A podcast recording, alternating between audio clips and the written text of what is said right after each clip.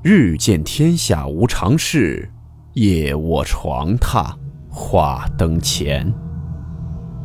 欢迎来到木鱼鬼话。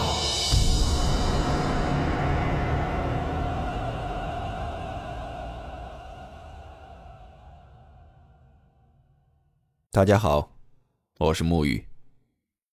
前两天呢，我在喜马发了一条动态，可能有些听友没有太注意。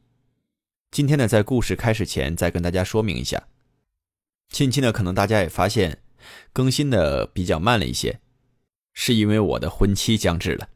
啊，十月十日呢是我的婚期，所以呢，最近这些天需要忙的事情太多了，实在是有些分身乏力。也希望听友们可以理解。不过大家可以放心，只要一有时间，我就会更新的。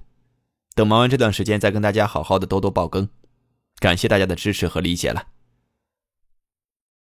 今天的故事呢，是来自网友乐乐分享，故事名称《长生》。温馨提示：本故事含有未经证实的内容和边缘化知识，部分内容超出普遍认知。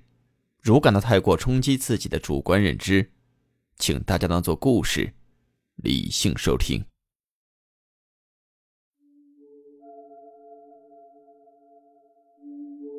我记得之前有一期故事就有讲过，一个网友发现了身边有一个不死的老人。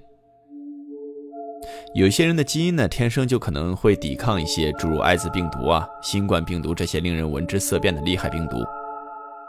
那有没有可能有一些天选之人，因为基因突变吧，而使他们成为不老不死之人呢？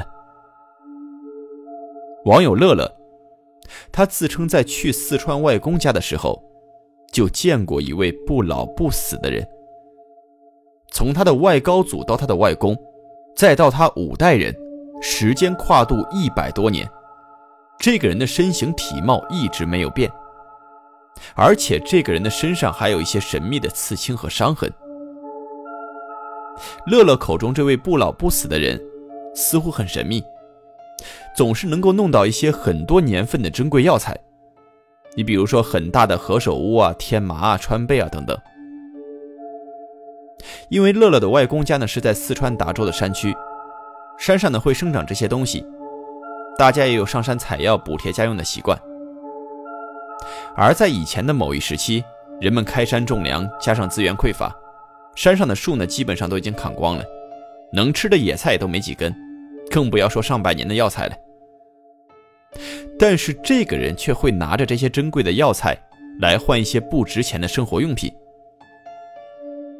第一次见到这位不老之人呢，是在两千年的暑假，乐乐去外公家玩。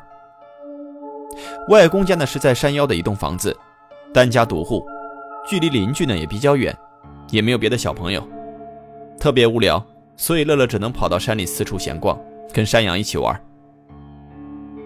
有一天的太阳即将落山的时候，乐乐无意间就看到了这个人正在和自己的外公在树林里面神神秘秘的交流什么。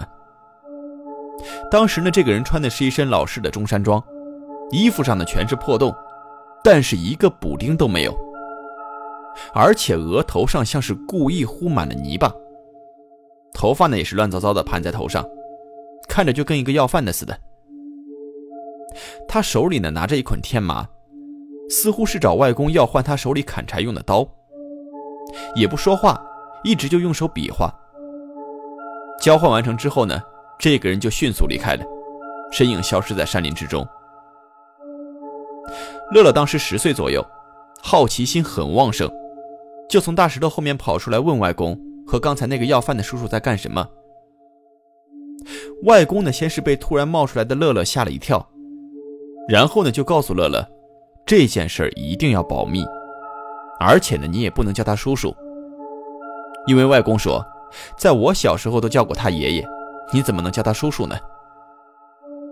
就是从这里开始，乐乐对这个人留下了很深刻的印象，并且产生了极度的好奇心。于是呢，就问外公这个人叫什么名字，住在哪里。外公说，这个人没有名字，也不知道住在哪里。就叫野人，因为你问他呢，他也是闭着嘴不说话，也不知道是不是哑巴。而且据乐乐的外公说，在外公小的时候，应该也就是一九五几年的时候开始，每隔两三年就会碰到这个野人，都是在傍晚的时候出现，用藤条捆着很多药材，悄悄摸摸的来和外公的爷爷交换一些低价值的东西，你比如些菜刀啊、衣服啊、鞋子啊之类的。当时呢，外公发现自己的爷爷和这个野人的秘密交易之后，看到这个人一身穿的破破烂烂的，像是从山里钻出来的，觉得是不是什么逃犯啊，或者是某党派逃兵之类的，就准备举报。但是外公就被他的爷爷教训了一顿，指着地上这一堆名贵的药材就说：“你知不知道这些药材能换多少钱，能够买多少东西？”让外公呢把这件事情当做秘密，不可以对外人讲。以免这个人真的有问题，会引火上身，并且外公的爷爷还告诫外公，这个人可能已经一百多岁了，因为是从外公的爷爷小的时候，这里说的应该是一九零零年左右，这个人呢就会以这种方式来到他们家交换物品，一直到当时的一九五零年，也就是外公发现他爷爷和这位野人交易的这一年，这个人呢始终都没有变过样子。都是一副年轻人的容貌。如果按照外公爷爷的说法，在一九零零年的时候，这个人都已经是成年人了，那么到当时，这个人可能真的就快有一百岁了。所以当时外公就觉得自己的爷爷是在撒谎，怎么可能有人这么大岁数了还这么年轻呢？可是等外公的爷爷过世之后，这个野人同志每隔几年就会找外公来交换东西。这样，外公才发现，这个人确实不会衰老。从自己十几岁到后来的七十几岁，这个人还是一副年轻人的模样。无论是样貌还是爬山时矫健的身姿，都证明这个人的身体未曾衰老。另外还有一点，乐乐的舅舅说，他曾经看到过这位野人的额头上有一些痕迹不太明显的刺青。应该是一个繁体的盗窃的“盗”字，就像秦汉时期给犯人的情刑一样，给额头上刻的字。这是在舅舅十四五岁的时候，有一次呢，野人又来拿药材交换东西，躲在暗处的舅舅就看到这个人和外公的交易完成之后，也是出于好奇，就远远的跟着这个野人，看他到底是住在哪里。可是，一连爬了几座山。这个野人都没有停下脚步，还一直在走。崎岖的山路和各种杂乱的植物之中，这位野人如履平地。逐渐的，舅舅就跟不上了，再加上手电筒也快没电了，舅舅呢就开始返程。可是这个时候已经离家很远了，因为不太熟悉这一片的山林环境，不小心的就滑到山涧里，舅舅的腿也受伤了，爬不出来，只能是呼喊救命。最终呢，是野人回来，把他从山间的水坑里救了出来。也就是在这个时候，野人特意糊在额头上的泥土被水冲开了。舅舅借助手电筒的光，就看到了上面的刺青。而且野人的衣服呢，也是在这个时候被划破了。舅舅还看到了这个人身上密密麻麻有许多伤痕，有刀伤，甚至还有枪伤。当时舅舅可就没有考虑那么多。只觉得这个人应该是个坏人，第二天呢就报告给大队了。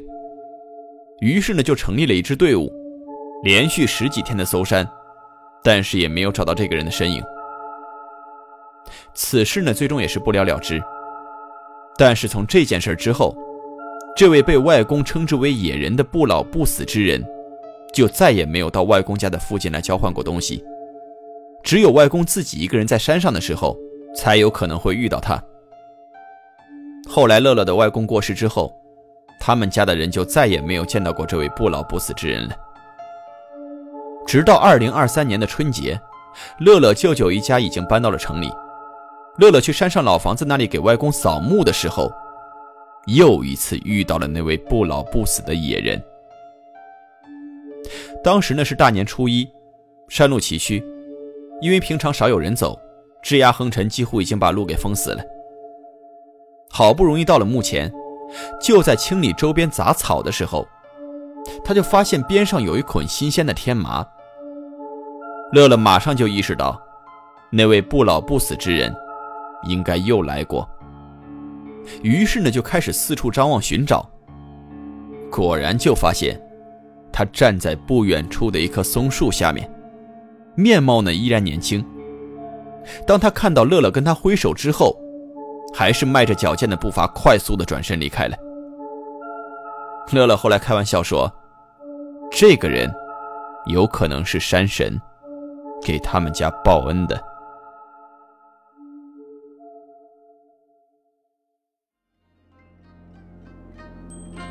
好了，我们今天的故事到此结束，祝你好梦，我们明晚见。